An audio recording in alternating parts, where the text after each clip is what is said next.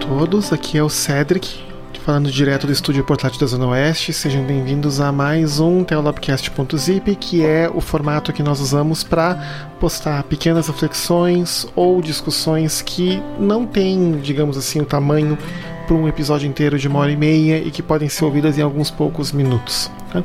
Vocês vão ouvir daqui a pouco uma pequena reflexão dada pela nossa host Samantha Martins. Não esqueçam de seguir a gente nas redes sociais que vão estar nas notas do episódio. Deus abençoe vocês.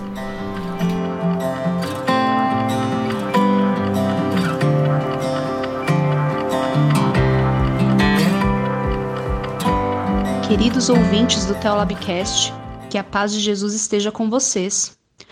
A nossa natureza pecaminosa, que necessita da misericórdia de Deus, tem dificuldade de enxergar que todos são merecedores do amor de Cristo. E também temos dificuldades de enten entender que justiça é diferente de vingança. Quando lemos os versículos de Romanos 3, do 23 ao 24, que dizem que todos pecaram e carecem da glória de Deus, sendo justificados gratuitamente por sua graça, mediante a redenção que há em Jesus Cristo, precisamos ler isso com muito cuidado e repetir a leitura se for necessário. Observe, é dito todos, e todos bem, são todos. Apesar de óbvio, nossa natureza pecadora torna difícil compreender isso em sua totalidade. Todos é qualquer pessoa.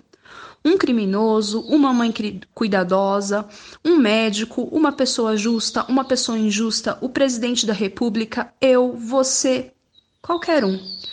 A passagem bíblica começa com um fato: todos pecaram mas todos precisam da glória de Deus. E todos somos justificados gratuitamente através do nosso Redentor, Cristo Jesus. Esse é um dos pontos fundamentais da fé cristã. Cristãos, quando pregamos e vivemos isso, que é mais importante, a gente precisa viver isso, é, nós passamos por conflitos internos. Não é fácil. Eu vou usar um exemplo que vem bastante a calhar nesse momento. Imagine um criminoso, um homicida, encarcerado, cumprindo uma longa pena. Então, membros de uma igreja, membros de um grupo religioso, bem intencionado, bem, bem intencionados, bem preparados, o visitam para levar acolhimento e esperança. O pastor, então, dá um abraço no criminoso, o pastor é ali que acompanha o grupo. E ambos choram, pois há muito tempo esse criminoso não recebe um gesto de carinho. Dentro desse pastor, assim como de todos do grupo, é claro que há uma reprovação acerca do crime, já que um dos mandamentos é não matarás. Jesus também nos ensinou a amar ao próximo. E amar ao próximo significa tanto não matar quanto abraçar o criminoso. No Sermão da Montanha, bem na sequência, Cristo nos diz que Bem-aventurados os que têm fome e sede de justiça, porque serão saciados. Bem-aventurados os misericordiosos, porque alcançarão misericórdia. Percebam que ele fala de justiça e depois de misericórdia, bem na sequência. Eu creio que isso não foi por acaso.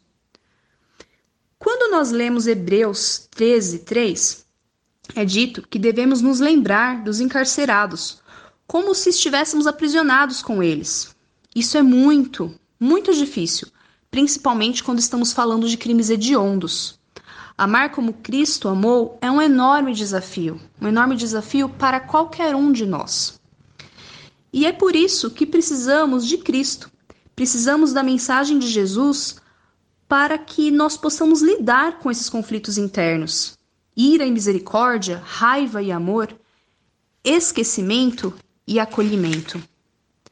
Abraçar o criminoso não significa aceitar ou endossar o que ele fez, Abraçar o criminoso significa simplesmente amar como Cristo amou, já que a graça dele é para todos.